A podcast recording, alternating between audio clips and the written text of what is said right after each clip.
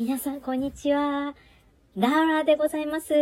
海外在住、シングル、中年女子、中年でも女子のララでございます。お元気でしょうか？で、あの、今、カナダは5月の20日、まあ、日本だともう21日だと思うんですけれども、5月の20日の、えっ、ー、と、水曜日。あれ？木曜日？何曜日だ？忘れちゃった。えっ、ー、と、あ、木、木曜日ですね。木曜日だ。間違っちゃった。そう、木曜日なんですけれども、とってもワクワクドキドキしてるわけなんですよ。というのも、明日、iPad Pro 11インチが届きます。嬉しい。でですね、この、もう本当に、あの、21日、まあ、発売ということで、日本はもうどうなんだろう。これって、北米では21日って、日本の20日、あれ？違う。間違った。日本ではもう22日じゃないですか。これって、全世界21日発売日なのかな？こっちでは、まあ、21日って、まあ、なんだろう、その日に発送予定なんだけど、日本もその日に、は、発送予定じゃないよ。届く？届く予定なんだけど、日本も同じなのかな？で、私は今このカナダに住んでるんですけれども、カナダのアップルストア今どこも全部、まあ、閉じてて、まあ、アップルストアに限らず、もうカナダってまだロックダウン、カナダ、オンタリオ州、オンタリオ州がまだロックダウン中なので、どこもお店開いてないんですよ。あの、スーパーとかそういうところ以外、生活必需品を売ってるとこ以外は全部閉まっていて、で、なんか、買うにしても、ネットで注文して取りに行くとか、そんなことしかできなくて、で、アップルストアでも今回ね、予約したからなのかな？結局ピックアップとかはなくて、やっぱり混雑するからなんでしょうね。M1 MacBook Air を、えっと、販売後に買った時はピックアップしに行けたんですよ。お店全部閉まってても。でも今回まあ、予約して発売日ってことだからピックアップは避けるた、の混雑避けるためにできないのかな。そんな感じで、あの、明日配送されるのをただひたすら待っているところです。でね、本当に、あの、こっちのオンタリオ州って今配送するのもね、あの、おみ、あの、家の前に荷物をポンって置いていかれるんですよ。で、対面はできないことになってるんですよ。だから宅配便を受け取るときに、その業者、あの、もう受け取れない、その、対面して、だからこう、受け取ったのを、あ、今来た。で受け取ったって確認できなくても、家の前に置いてかれるから、下手したらこう、いつ届いたかもわからない状態。なので本当になんだろう、トラッキングとかでもう追跡追跡ってちょこちょここまめに見とくとか、もう家の窓から今か今かみたいな、あ、今なんか車が来たみたいな、そんなことしてないと、いない間に置かれた日には、その玄関先から盗まれることもあるんですよ。で、実際私一回盗まれまして、私宛ての荷物。で、その日ちょうどね、あの、買い物行こうと思って、徒歩圏、徒歩圏内のスーパーにこう、出かけたんですよ。そしたら、なんだろう、家の周りで警察の車が結構わちゃわちゃいて、で、あ、な、な、なんか事件かなって思ってたんですよ。で、まあ、買い物終えて家に帰ってきたら、まあ、今住んでるこの刈谷の大家が、ララ、君の荷物が盗まれたらしいとかっつって、そこで私が見た警察って私の荷物のために出動してきた警察だったんですよね。で、犯人と捕まえて、で、警察が私のその荷物を家まで持ってきて届けてくれたんですって。で、びっくりしまして、で、その荷物が何だか、何だったかっていうと、あの、通販で買ったね、あの、米とか、あと、ティッシュペーパーとか、そういうなんだろう、めちゃめちゃ超、あの、日用品とか食品だったんですけれども、まあ、盗んだ犯人は当然、なんかこう、もっと高いものだと思って盗んだらしいんですよ。で、中を開けてみて、なんだこれは？みたいな感じで、怒って、で、放置しようとしてたところを、誰かにこう通報されて警察に、あの、発見されたのかな？その細かい経緯はまずわかんないんだけど、とりあえず、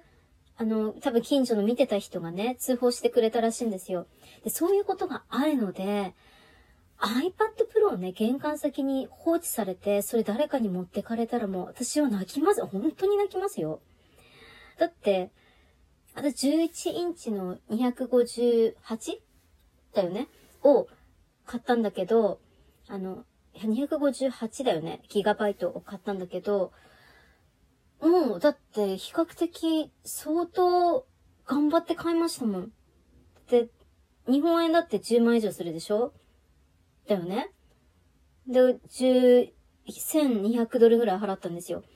だから本当にもう明日はもう必死でも玄関チェックしまくろうと思って。で、ほんととりあえず皆さんどうですか？買いました？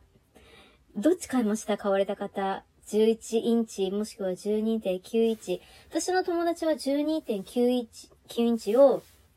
すごい買うって、未だに注文しないんだけれども、買うぞーって、あの、口だけって騒いでるんだけれども、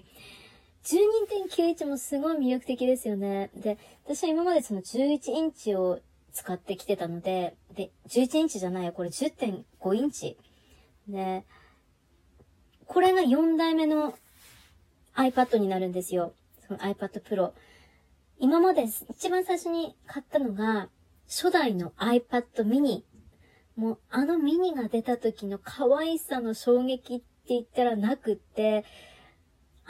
iPad ってそれまでちょっとやっぱり普通のサイズでも大きく感じられてたんですよ。私ずっとそれまでね、あの iPod Touch とか使ってたので、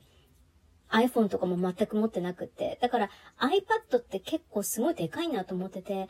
iPad mini 出た時はこれだと思ってもう初代買ったんですね。2012年だったかな。で、その後やっぱ iPad mini それがね 32GB だんだん重くなってきて、で、今もね、実は現役なんですよ、それ。大事に大事に使ってるんだけど、ホームボタンは沈没したんだけど、今でも動いてます。でもそれが遅くなってきて、限界を感じてきた頃に、すっごいやっぱ普通の iPad が欲しくて欲しくて、で、あー欲しいけどお金がないって思ってたら、なんと、iPad Air が検証で当たったんですよ。16ギガバイトだったんだけどね、iPad Air の2、それが2016年だったかな。で、あの、コンタクト当時、コンタクトの会社で、まあ、コンタクト買ったら、キャンペーンやってたんですね。で、まあ、検証のその、なんだろう、商品が、1位が iPad Air 2、1名様。それ、当たって、いや、これ引き寄せたかなーっていうふうに思って、それからずっと使ってたんだけど、それもだんだんやっぱり、さすがに16ギガだと足りなくなってきて、で、いや、ほんと、欲しいなって思って、それで、2018年に、整備品の iPad Pro 10.5インチ、2017年モデルの10、16じゃないや、64ギガを購入しました。で、当時はね、さすがにその16ギガから64ギガってかなりのアップグレードだなって思ってたんだけど、やっぱりね、動画とか編集したりとかめちゃめちゃアプリとか詰め込んでたら、さすがに64ギガだともうちょっと手に負えなくなってきて、しかも私ってすごい物持ちめちゃめちゃ良くて物大事にする方なんだけれども、ショッキングなことに、この iPad Pro の10.5インチを落としまして、で、落とした先がちょうど尖ってたものに当たったんですよ。ちなみにこの iPad Pro とかって使ってる方だったらご存知かと思うんですけども、比較的すごい丈夫なんですよね。だからカバーして落としたところで滅多に割れないんですよ。私の経験上、よっぽど当たりどころが悪くないと。でもその時本当に当たりどころが悪くって、で、カバーも開いた状態で落としたから、もう画面割れてしまって、初めてですよ。私画面割ったの。本当に、携帯とかそういうのも今まで一度も画面とか割ったことがないし、壊したことがないんだけど、それがすごいショックで、でもそれを壊れた画面で、去年からずっと使ってたわけなんですよ。で、ずっと今か今かと修理するにもすごい高いし、保証も切れてるし、まあ、保証効かないし、そもそも落として割ったら。iPad、なんだっけ、Apple Care とか入ってないとね。て、もう今か今かと待ち続けて、ようやく今回の iPad Pro 購入にありつけても、ワクワクが取りま、止まりません、本当に。なので今日は、あの、ワクワクワクワクってもうそれだけが、あの、今日一日のこの感情を支配するので、それを収めておきたいと思って、ラジオトークに残しました。皆さん、えっと、iPad Pro、まあ、12.9インチと11インチ両方あるんですけれども、買われた方どちら買われましたかね？で、まあ私が11インチを選んだ理由は、もうただ一つで、やっぱりそんなに大きいのは持ち運ぶのには不便だな。でもなんか12.9インチも本当になんか魅力的なんだけど、でも私絵描くんですけどね、Apple Pencil で。で、11インチも今10.5インチで描いてて、まあそこまで描けないわけじゃ、もちろん描けないわけじゃないし、広ければもっとなんかね、楽なんだろうけど、11インチでも全然大丈夫だし、やっぱり、いろんなところに持ち歩いたりとか、持ち